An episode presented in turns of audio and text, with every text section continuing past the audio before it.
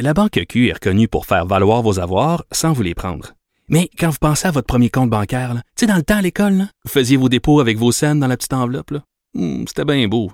Mais avec le temps, ce vieux compte-là vous a coûté des milliers de dollars en frais, puis vous ne faites pas une scène d'intérêt. Avec la Banque Q, vous obtenez des intérêts élevés et aucun frais sur vos services bancaires courants. Autrement dit, ça fait pas mal plus de scènes dans votre enveloppe, ça. Banque Q. Faites valoir vos avoirs. Visitez banqueq.ca pour en savoir plus. Cube Radio. Il connaît tous les dessous de la politique. Chef du bureau d'enquête de l'Assemblée nationale. Antoine Robitaille. Là-haut sur la colline. Là-haut sur la colline. Cube Radio. Bon lundi à tous. Aujourd'hui à l'émission, avec le ministre de la Famille Mathieu Lacombe, on revient sur l'interpellation qui a eu lieu vendredi à l'Assemblée nationale au sujet de la crise dans les services de garde et l'impossibilité pour le gouvernement de respecter ses promesses en matière de création de places. Le ministre nous donne aussi quelques indices de mesures qu'il annoncera bientôt pour rendre le métier d'éducatrice plus attrayant. Mais d'abord, mais d'abord, c'est lundi, jour de chronique consti. On s'érotise une question constitutionnelle à la fois. La traduction constitutionnelle. La question constitutionnelle. Mais bonjour Patrick Taillon, Bonjour Antoine. notre chroniqueur constitutionnel à nous et accessoirement professeur de droit à l'Université Laval. Commençons par une nouvelle ce matin dans le Devoir. C'est ce jugement en Ontario. C'est un jugement qui date un peu, le 19 février. Euh, je l'ai pas lu, tu ne l'as pas lu non plus, mais c'est intéressant. On dit interdire la désinformation lors d'élections est inconstitutionnel. C'est une décision importante parce que même si c'est une décision qui est seulement en première instance, on va avoir une élection fédérale avant d'avoir droit à la suite. Et donc ça, ça veut dire que tout le dispositif là, qui avait été adopté au fédéral pour prévenir la diffusion massive de nouvelles frauduleuses en période électorale, qui a un peu son équivalent euh, en France et en Allemagne. On, on veut pas que nos systèmes électoraux soient déstabilisés Mhm. par de la désinformation. Il y a toujours eu de la désinformation, c'est juste que là, on a changé d'époque. Les, les instruments pour la diffuser sont plus les mêmes. Et donc, c'est une préoccupation dans toutes les, les grandes démocraties. Le fédéral avait adopté des modifications à la loi électorale. Elles ont été contestées au nom de la liberté d'expression, fondement de l'État important, évidemment, mais qui, euh, ici, euh, euh, limite la capacité là, euh, du droit électoral de, de prévoir euh, certains, certains verrous, certaines mesures de, de sécurité. Ça ne veut pas dire que le Parlement fédéral peut pas répliquer à ça, il n'y aura pas le temps d'ici l'élection. Il faudra voir euh, la, suite des choses parce que ça va euh, certainement être porté en appel. Si on en passe, c'est probablement parce qu'on arrive là, à la fin du délai pour en appeler et que, je l'espère, euh, il y aura appel dans, ce dossier. Donc, on va revenir sur ce sujet-là, c'est certain. Maintenant, parlons de ce différend entre la juge en chef Rouleau, la juge en chef de la Cour du Québec, et le ministre Jolin Barrette sur le bilinguisme des juges de la Cour du Québec. Ouais, ici, là, il faut clairement distinguer le fond et la forme. Euh, sur le fond, la langue, les compétences linguistiques de nos juges, là, on voit trois logiques un peu en concurrence, voire des logiques incohérentes entre elles. Donc, il y a un peu l'idéal de la loi 101 hein, qui veut que l'on pourrait travailler en français à moins que l'anglais soit une exigence là, professionnelle justifiée.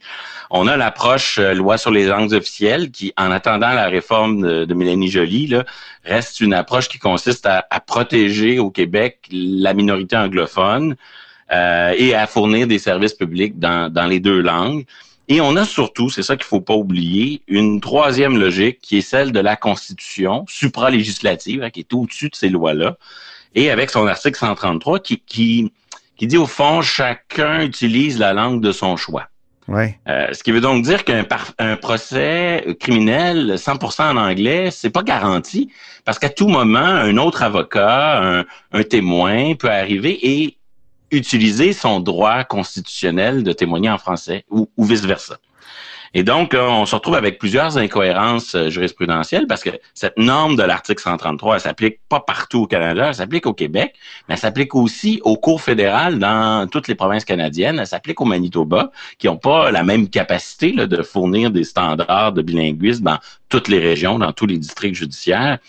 Et donc, euh, on, on se retrouve avec la jurisprudence, la Cour suprême, là, pas des petits dossiers où on dit Euh, on a le droit de choisir sa langue, mais on n'a pas le droit d'être compris dans sa langue. Ah oui. Euh, et, et donc, on a euh, recours à des mécanismes de traduction lorsque c'est nécessaire. Mais là, on comprend que la juge du Cirondo, elle, elle veut pas se mettre à... C'est coûteux pour elle, des mécanismes de traduction. Donc, c'est plus commode sur le plan administratif d'avoir des juges qui sont le plus compétents possible en anglais. Fait qu'à la fin, tout- toutes ces logiques-là coexistent beaucoup euh, grâce à une forme de courtoisie, mais, mais c'est loin d'être clair. C'est pas parce que le code criminel dit euh, vous avez droit à un procès dans la langue de votre choix que ça vient contre que ça vient limiter le- le- le- l'article 133 qui dit chacun utilise la langue de son choix. Ben oui. Et, et ça, ça complique beaucoup les choses. Après, il y a la forme.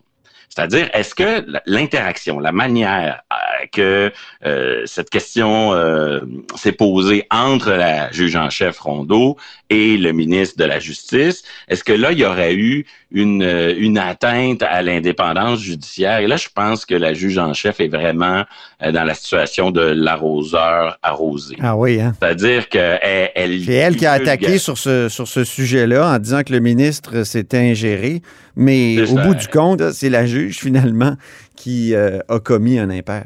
La, la- la logique veut que les sources qui ont, soit, soit elle ou son entourage, qui ont parlé aux journalistes en disant nous sommes victimes euh, d'une ingérence du ministre dans notre euh, gestion institutionnelle. D'abord ça là, c'est un peu controversé en soi parce que normalement un juge ça parle pas aux journalistes et donc euh, c'est une faute à son devoir de retenue. Premier élément.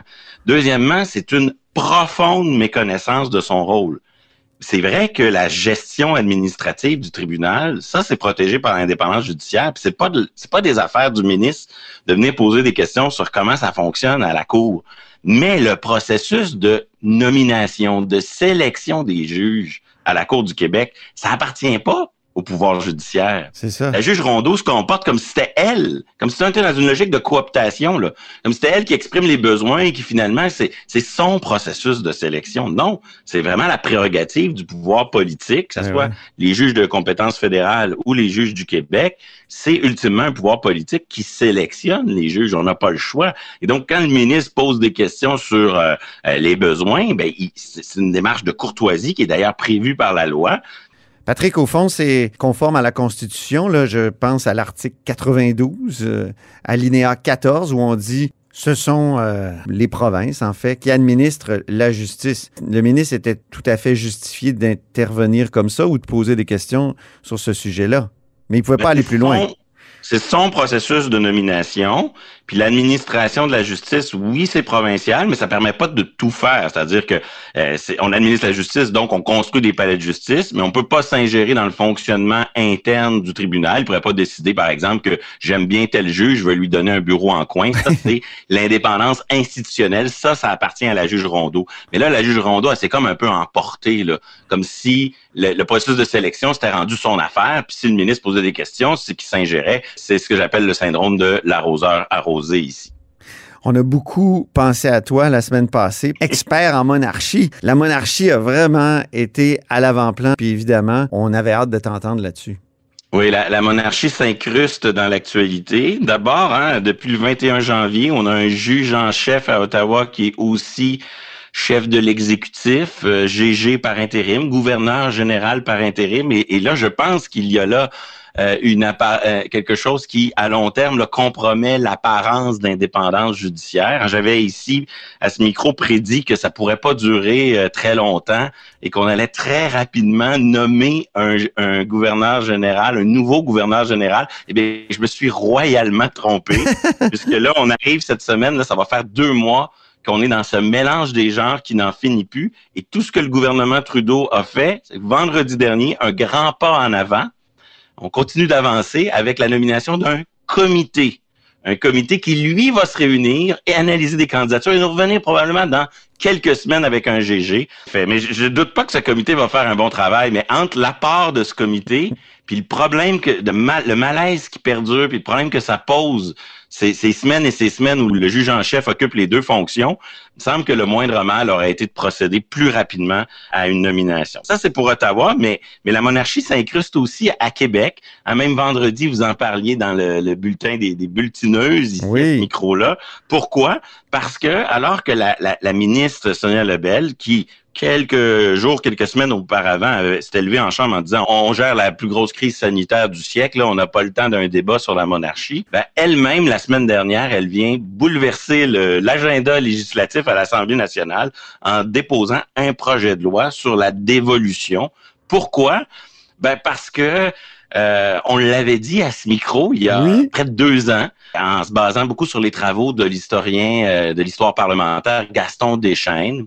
Et euh, nous avions été quelques-uns à, dire attention, là, il y a un problème au Québec si Élisabeth meurt ou si la reine Élisabeth II abdique au profit de son fils. Le Québec pourrait se retrouver en élection et nos députés, nos juges et nos grands commis de l'État pourraient être obligés de prêter un nouveau serment euh, de fidélité euh, à ce prince Charles devenu roi. Et, cette semaine, ben, c'est un peu euh, ce risque que Québec a voulu attaquer. en fait, mettre de côté par un projet de loi qui va nous éviter le pire, qui va nous éviter cette élection. c'est simple, hein? Traditionnellement, dans le parlementarisme britannique, c'est, euh, on a bien beau mettre du papier peint pour cacher la monarchie, elle existe quand même. Et donc, un parlement, c'est le roi dans son parlement. Mm. Et, donc, quand le roi meurt, c'est comme s'il y a une composante du parlement qui se, qui, qui est pulvérisée, qui se dissout, et, et c'est la fin de la législature. On s'en va en élection. Ça a été comme ça au 19e siècle, la mort de Georges III euh, Georges IV, 1820-1830, le Parlement du Bas-Canada, hein, l'ancêtre du Parlement du Québec, est tombé en élection. C'est tellement théorique. J'ai du mal à m'imaginer quelqu'un qui déposerait une requête pour dire que cette euh, loi-là euh, est non constitutionnelle parce que euh, le serment n'a pas été fait au bon monarque. En tout cas, ça me semble tellement théorique. J'en conviens que ça heurte de front nos valeurs et notre façon de voir la démocratie. Et c'est pour ça que tous les parlements de toutes les provinces canadiennes, puis le fédéral, puis les autres parlements là, du Commonwealth ont tous adopté des lois pour dire c'est fini, on fait plus ça cette affaire-là. Mm-hmm. Et, le problème au Québec, c'est qu'en 1982, on a réécrit notre loi sur l'Assemblée nationale. Et un choix que je respecte tout à fait, on a voulu effacer le, plus de références possibles à la monarchie. Mm-hmm. Et on a à ce moment-là supprimé l'article qui nous permettait de ne plus faire ça. Et c'est ça le projet de loi déposé par Sonia Lebel. C'est un projet de loi très court pour venir dire, ben non, non l'exception qu'on a fait disparaître en 1982, on, la ramène. Maintenant, c'est vrai que si jamais euh, la reine meurt cette nuit et que le projet de loi n'est pas réadopté, on peut se demander qui aurait intérêt à contester cela et quel juge serait assez fou pour euh, donner raison à cet argument-là, dans le contexte où les juges ont souvent une approche très créative, utilisent beaucoup de marge de manœuvre, est-ce qu'ils auraient pu s'en sortir? Peut-être, j'en conviens, mais il y avait un risque réel pour l'élection et pour le serment. Euh, je pense que ça aurait été très difficile de s'éviter la controverse sur un nouveau serment parce que même après l'exception, il y a eu, des nouveaux serments qui ont été prêtés. Fait que là, ça va être comme une exception modernisée, revampée, qui va ratisser plus large que celle qu'on a effacée en 1982. Mais sinon, plus généralement sur la monarchie, euh, c'est un thème qui, on le voit, là, qu'on veut en parler ou pas, qu'on aime la monarchie ou pas, ça n'a pas d'importance. Le sujet s'incruste dans l'actualité. Mm. Et, euh, c'est un peu dans cette optique-là. Euh, bon, moi, je, me suis intéressé à la monarchie par les hasards de la vie à cause de, de, ma contestation de la réforme des règles de succession dans laquelle je me suis investi. Et un peu en bilan de cette expérience-là, j'ai publié la semaine dernière auprès de, de l'IRE une espèce de rapport d'une trentaine de pages où j'essaie de montrer au fond deux choses. Euh, premièrement, même si la Constitution canadienne empêche pratiquement l'abolition de la monarchie avec une formule de, modification trop compliquée qui demande l'unanimité, il y a beaucoup de changements qu'on pourrait faire euh, sans la permission du reste du Canada, qui restent à faire et qui sont très opportuns. Choisir nous-mêmes le candidat au poste de lieutenant-gouverneur au Québec et imposer ce choix au fédéral. Euh, renommer la fonction, enlever le, titre un peu colonial de lieutenant-gouverneur pour lui donner un titre qui correspond plus à nos, valeurs et à, notre vie institutionnelle, transformer le texte du serment des députés on peut pas l'abolir, mais on peut le réécrire et euh, codifier nos conventions constitutionnelles. Parce qu'on le voit, on l'a vu avec la, crise de décembre 2008 où Michael Jean pouvait-elle refuser une demande de prorogation à Stephen Harper. Quand, il arrive une crise parlementaire, la monarchie, plutôt que de simplifier la gestion de la crise, plutôt que d'apporter de la stabilité, Mais le flou entourant nos règles souvent aggrave nos crises. Donc, on pourrait au moins codifier par écrit comme le fait le Royaume-Uni et la Nouvelle-Zélande, dans un manuel. C'est pas du droit, mais c'est une codification qui au moins rend les règles plus accessibles. Oui, oui. Mais plus globalement, je veux montrer dans, dans ce rapport-là que la monarchie, qu'on l'aime ou qu'on l'aime pas, elle existe puis elle a des conséquences et que euh, les controverses récentes, là, l'affaire Les Cibaux, l'affaire Julie Payette, euh, l'affaire de Michael Jean dont je parlais à l'instant, ça a des conséquences concrètes euh, dans, dans notre vie. Et, et au fond, je, je, cherche à démontrer qu'il y, a une alliance à, à défaire Mhm. entre ceux qui défendent le statu quo, la, la position de Justin Trudeau, qui disent on touche pas de ça, on touche pas à ça, même s'il y a des problèmes, on se met la tête dans le sable puis on n'en parle pas. Et de l'autre, des, abolitionnistes trop idéalistes qui, euh, à force de rêver au grand soir de, l'abolition totale, font le jeu des partisans du statu quo et, et- et se privent de réformes qui pourraient très sérieusement à- à- à améliorer nos institutions. Donc, ça fait une trentaine de pages, ça se veut très accessible, mais, mais surtout, c'est euh, un effort de, de documenter un peu tous les petits problèmes, tous les petites controverses. Si la reine meurt demain, si la reine abdique demain, qu'est-ce qui pourrait poser problème à Québec et à Ottawa? Comme la, la, la question dont nous venons de parler. Quelles, quelles ont été les controverses des dernières années? puis Quelles leçons tirer de tout ça? C'est sur le site de, de l'IRE, euh, très facilement accessible. On va le mettre en lien sur notre page Facebook. Merci infiniment, Patrick. C'est moi qui vous remercie. C'était Patrick Taillon, notre chroniqueur constitutionnel et accessoirement professeur de droit à l'Université Laval. Vous êtes à l'écoute de là-haut sur la colline.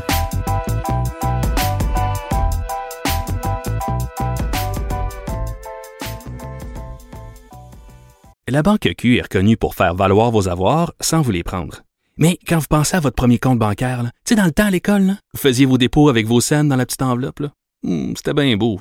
Mais avec le temps, à ce compte-là vous a coûté des milliers de dollars en frais, puis vous ne faites pas une scène d'intérêt. Avec la Banque Q, vous obtenez des intérêts élevés et aucun frais sur vos services bancaires courants. Autrement dit, ça fait pas mal plus de scènes dans votre enveloppe, ça. Banque Q. Faites valoir vos avoirs. Visitez banqueq.ca pour en savoir plus. Grand philosophe, poète dans l'âme, la politique pour lui est comme un grand roman d'amour. Vous écoutez Antoine Robitaille, là-haut sur la colline. Il y a actuellement une crise des services de garde au Québec. Le gouvernement n'arrive pas à créer les places qu'il avait promises. Il a annoncé vendredi des moyens pour réduire les lourdeurs administratives. On en parle avec le ministre de la Famille, Mathieu Lacombe. Bonjour. Bonjour, M. Robitaille. Euh, Donc, euh, cette annonce-là, euh, pensez-vous vraiment que ça va régler le problème? Parce que, vous savez, en février 2019, je relisais les transcriptions d'un point de presse que vous aviez donné. Vous parliez déjà d'un plan d'accélération de l'accessibilité aux services de garde. Et Qu'est-ce qui n'a pas fonctionné? Ben, ça va nous aider, c'est clair, parce que le processus, il était lourd. Donc, c'est la raison pour laquelle on passe de 19, de 17 étapes plutôt à 9 étapes. C'est quelque chose sur quoi on travaillait déjà depuis plusieurs mois. Donc, quand j'entends, par exemple, l'opposition dire qu'on vient de se réveiller, qu'on annonce ça en catastrophe, c'est faux. On travaillait là-dessus parce qu'effectivement, en 2019, on l'avait nous-mêmes réalisé, peu de temps après être arrivé, que le processus, il était lourd. Donc, on avait commencé à travailler là-dessus. En même temps, euh, quand on est arrivé, on a aussi posé d'autres gestes. Vous mentionniez février 2019, un plan d'accélération. Le principal problème à ce moment-là qui nous apparaissait, c'est que les projets qui dataient de 2011 puis de 2013, ben ils avaient été freinés parce que ils avaient jamais été financés parce que pour le gouvernement libéral qui était là, qui voulait équilibrer le budget, ça coûtait trop cher. Donc ils ont mis frein et nous quand on est arrivé, ben la première étape ça a été de, de dénouer les euh, délier les cordons de la bourse et euh, ces projets-là avancent, ils avancent bien. Mais c'est clair qu'il y a eu des délais aussi qui sont liés par la COVID. Donc c'est un dossier qui est complexe. Mais en même temps, je vous le répète, quand j'entends l'opposition nous dire euh, qu'on n'a rien fait et puis qu'on a un bilan catastrophique, moi, je suis en désaccord avec ça. Bien, quand on regarde les 17 dernières années, c'est clair que c'est dans votre mandat qu'il Mm. y a eu le moins de création de places en garderie. Ça, le, le critique libéral, M. Tanguay, vous l'a présenté, ce problème-là. Et c'est une bonne ligne. Hein? C'est une bonne ligne de communication. Il y a certaines personnes qui disent que je suis un bon communicateur. Oui. Les partis libéraux sont pas pires, sont pas pires aussi, parce que c'est sûr que vous pouvez regarder ça comme ça puis dire, ben là, les deux premières années de notre mandat sont les pires depuis, euh, je sais pas, 10, 15, 20 ans. Mais en même temps, ce qu'il faut regarder, c'est qu'il n'y a pas eu d'appel de projet en 2014, en 2015, en 2016, puis en 2017, sous le gouvernement de Philippe Couillard, parce que ça coûtait trop cher, puis il voulait réduire le déficit. Donc, nous, quand on arrive, c'est clair que les deux premières années de notre mandat sont teintées par ça, parce que des places dans le pipeline, il n'y en a plus. Donc, Mm. c'est normal qu'on soit plus rendu à l'étape de coupure des rubans. Ces places-là n'ont pas été annoncées par le passé. Donc, nous, on repart la machine et tous les gouvernements vivent ça. Les deux premières années d'un gouvernement pour la création de places, c'est toujours le Oui. reflet de ce qui a été fait dans le passé. Je com- comprends, M. Lacombe, mais-. Vous vous êtes fait élire, vous, la Coalition Avenir Québec, en disant que vous alliez créer pas moins de 50 000 places grâce à la création des maternelles 4 ans qui allait faire en sorte de libérer des milliers de places dans le réseau. Donc, c'était une promesse trompeuse. Il y a eu la promesse, effectivement, de libérer des places et non pas de créer des places. Vous utilisez le bon mot. Donc, il y a des places qui sont libérées à chaque fois qu'on ouvre une classe de maternelle 4 ans.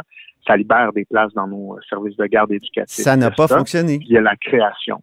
Ben, c'est-à-dire, là, le processus n'est pas fini, le mandat n'est pas terminé. Il faudra voir à ce moment-là le bilan des maternelles 4 ans. Évidemment, bon, c'est pas moi dans ce dossier-là qui, euh, qui est aux commandes. C'est euh, M. Roberge qui fait un bon travail. Et je pense qu'à la fin du mandat, on aura des chiffres qui, euh, qui pourront être bons. Et- En termes de création de places, moi, je je questionne pas le fait que vous travaillez mal, mais est-ce que cette promesse-là n'était pas trompeuse de dire on va libérer 50 000 places, il n'y aura plus de liste d'attente euh, pour les services de garde? c'est pas une promesse trompeuse parce que lorsqu'on fait cette promesse-là, euh, on est honnête, puis on, on dit clairement aux gens qu'à chaque fois qu'il y a une place qui est créée en maternelle 4 ans, ça en libère une dans nos services de garde éducatifs pour un parent qui attend.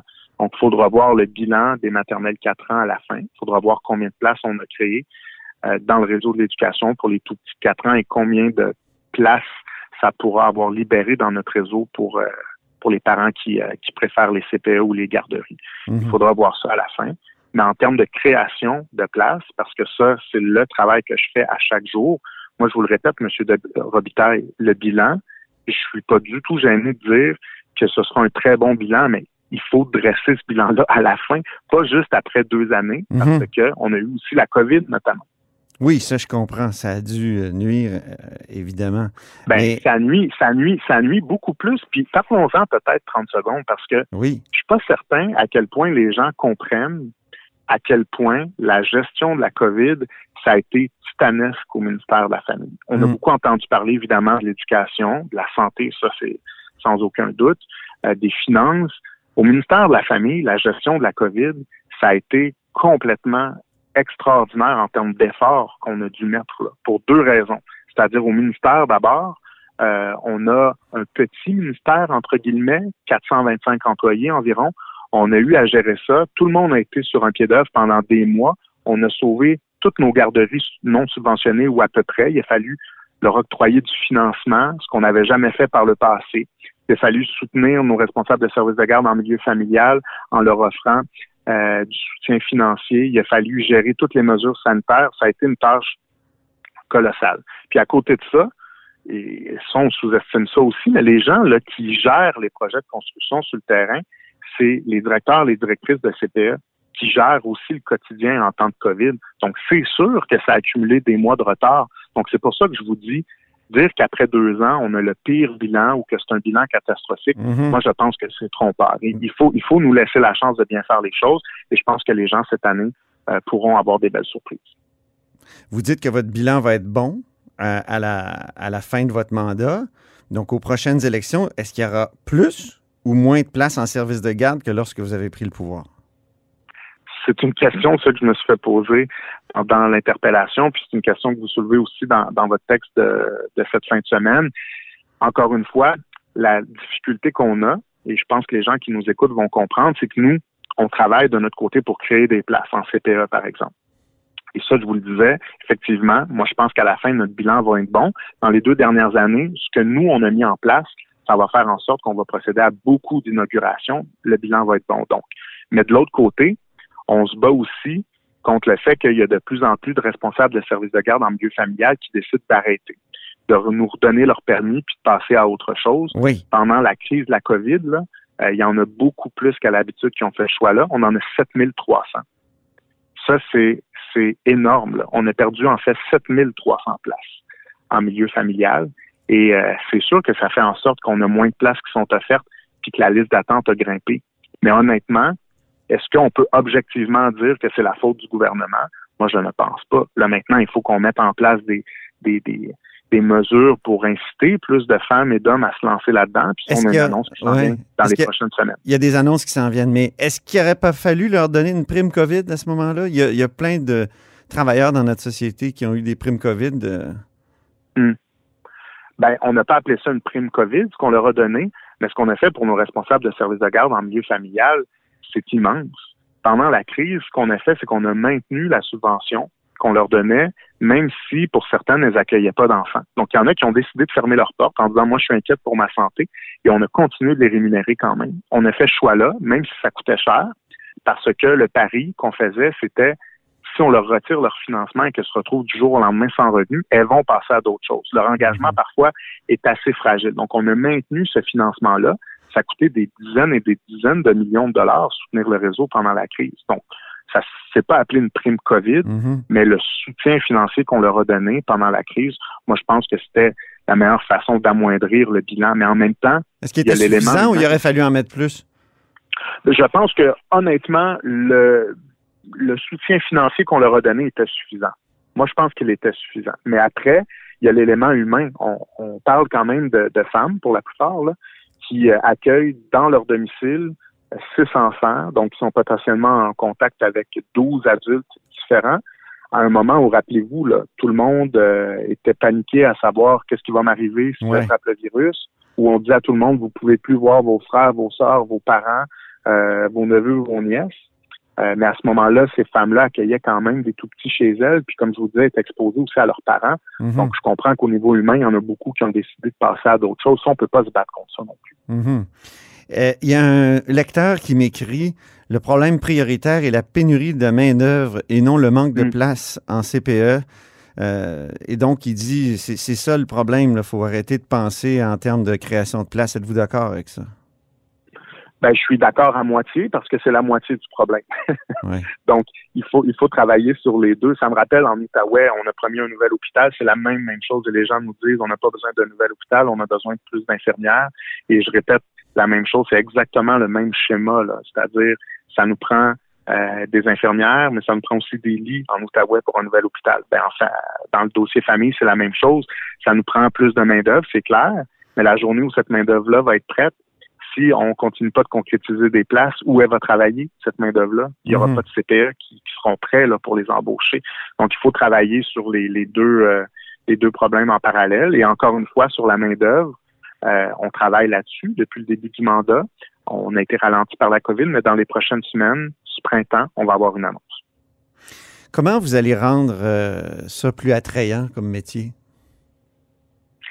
C'est un défi euh, qui est euh, assez immense, je dirais. Euh, on a vu les inscriptions baisser en 2014. Donc, quand il y a eu toute la vague de compression, justement, puis le ralentissement dans la création de, places dans le réseau par les libéraux, ben, ça a envoyé, je pense, un mauvais message. Donc, c'est pas une profession d'avenir. Quand on regarde ça, on se dit, ben, on n'aura pas d'emploi si on va là. Donc, ça a eu un effet. Là, je pense que le premier élément qu'on a mis de l'avant, c'est l'espoir, peut-être le message positif. On développe autant les maternelles 4 ans que les CPE. Donc, on a besoin d'éducatrices. Ça, c'est une chose. Mais je pense aussi que euh, ça va prendre des incitatifs financiers.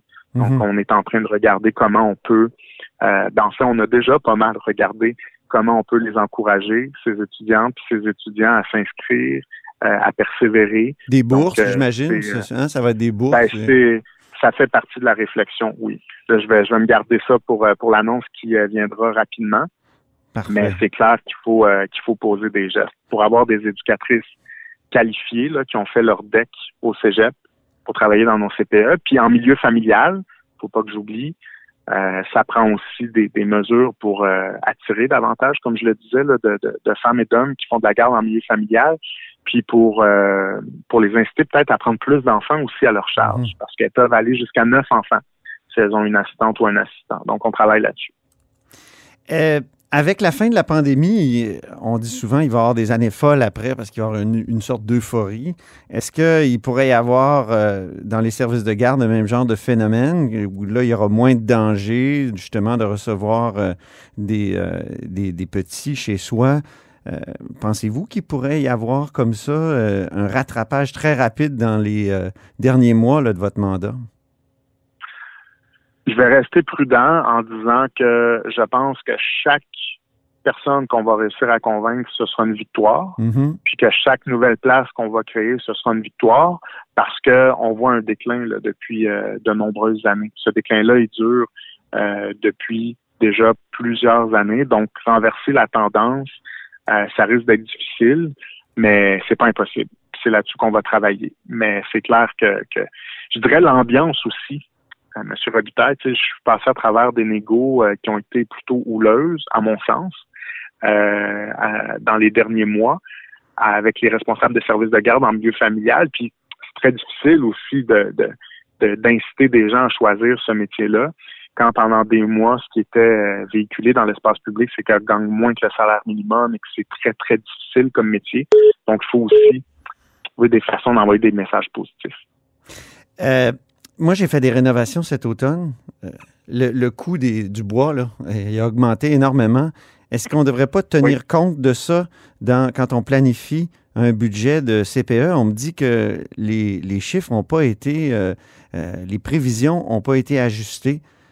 Est-ce qu'on ne devrait pas en tenir compte et est-ce que vous vous attendez à des nouvelles sur ce plan-là dans le budget qui s'en vient le 25 mars?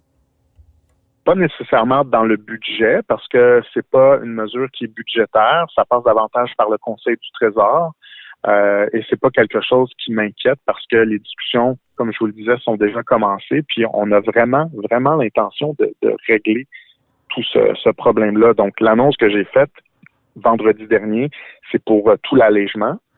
Mais ce qui a aussi été euh, communiqué à ce moment-là, c'est que on va arriver avec une indexation des barèmes. Mm-hmm. Euh, puis je vous dirais qu'en en, nous repenchant bien là, dans les derniers mois sur les indexations des années précédentes, on s'est rendu compte que il en manquait peut-être un peu là, à chaque année, ce qui fait que quand on regarde aujourd'hui où on est, puis on regarde où on était, euh, il y a quelques années, les chiffres n'ont pas suivi exactement. ça, c'est le fameux PQI que la critique euh, péquiste Véronique Yvon vous a montré plusieurs fois à l'interpellation. Le, le, PQI qui descendait constamment, même sous euh, gouvernement caquiste? Ben, en fait, c'est pas le PQI, ce sont vraiment les barèmes de, de, de, construction dont je parle. Donc, quand vous construisez un CPE, disons qu'on vous octroie des places, vous êtes le directeur d'un CPE, puis on vous dit ben allez-y, vous pouvez construire. Euh, ben là, on va dire, ben un CPE de temps de place, ça devrait vous coûter tant en fonction du plan que vous avez. Vous avez une toilette, bon, combien devrait coûter une toilette? Euh, vous savez, là, moi, là, quand on est rendu à s'obstiner sur le, prix de la toilette, ça nous ralentit pendant des mois, euh, ça mérite. Donc là, on, est en train de, réviser ça, puis d'arriver avec un plan fonctionnel et technique type aussi pour cet automne. C'est un, comment je vous dirais bien ça, c'est un livre de recettes là, pour vous donner une image où on s'est déjà entendu avec les gens qui développent pour dire ben voici là, tout ce qui doit être là-dedans puis combien ça doit coûter. Donc ça c'est un travail qui n'a euh, pas été fait par le passé puis qu'on est en train de réaliser. En terminant, vous avez qualifié le critique libéral en matière de famille de schtroumpf grognon. Euh, pensez-vous euh, rallier les schtroumpfs grognons qui, vous écoutent communiquer à la, fin de, l'exercice de vos prochaines annonces? Ben, euh, je dois dire, la raison pour laquelle j'ai qualifié Marc Tanguay, le député de La Fontaine, qui est mon critique libéral, de Schtroumpf-Grognon, c'est que, honnêtement, l'annonce qu'on a faite, c'était une bonne annonce. C'était une excellente annonce, et je le dis pas parce que c'est la mienne, je le dis parce que c'est le milieu qui nous dit ça, la QCPE, euh, le Conseil québécois des services éducatifs à petite enfance, les unions municipales nous disent toutes que c'était attendu depuis des années.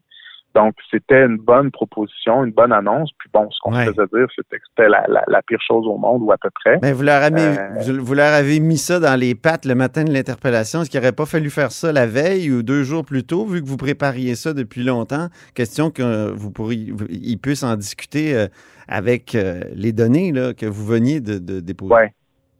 Ben, c'est une bonne question. C'est un bon point que vous soulevez. Je vous avoue que moi, ma préférence, c'était de faire ça en arrivant, là, pour éviter de passer à travers deux périodes de questions, le mardi puis le jeudi, où euh, possiblement j'aurais à répondre à des questions parce que, bon, euh, c'était attendu de pied ferme, disons. Mais là, pour des raisons euh, d'agenda, c'est tombé ce matin-là. Mais en même temps, et c'était les journées de la journée de commémoration de jeudi. Mhm. Mais en même temps, c'était une bonne nouvelle aussi. Là. Donc, euh, c'était pas une mauvaise nouvelle qu'on essayait de faire passer en douce, euh, sans donner euh, le temps à l'opposition de se préparer. C'est une bonne nouvelle.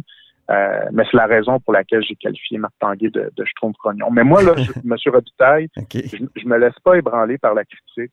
Je garde le cap. Je sais très bien que le Parti libéral et le Parti québécois savent comment ça fonctionne, savent très bien que si on n'a pas eu d'appel de projet en 2014 puis 2018, il y en a eu un à la fin 2018, mais s'il n'y en a pas eu de 2014 à 2017, c'est normal que nos deux premières années de mandat soient plus minces, Mhm. euh, mais que ces places-là s'en viennent, qu'on a eu la gestion de la pandémie. Moi, je suis fier de tout le monde sur le terrain. Puis, euh, je vous le dis, les gens sur le, sur le terrain là, nous disent que ça n'a pas bougé autant depuis dix ans. Donc, moi, quand je me fais dire ça par les gens qui ont les deux mains dedans à chaque jour, puis qui construisent des CPE, ben, ça ne peut que me rendre optimiste. Ben, merci beaucoup. Espérons que c'est pas juste euh, de la communication. Non, non, et ça me fera plaisir de revenir peut-être dans quelques mois avec vous pour qu'on puisse euh, regarder là, les chiffres. Vous allez voir, ça bouge Oui. rapidement. Merci beaucoup, Mathieu Lacombe. Merci, M. Robitaille. Mathieu Lacombe est ministre de la Famille du gouvernement Legault.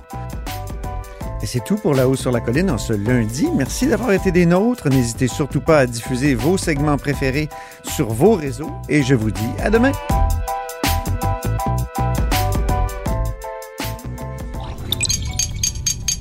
Cube Radio.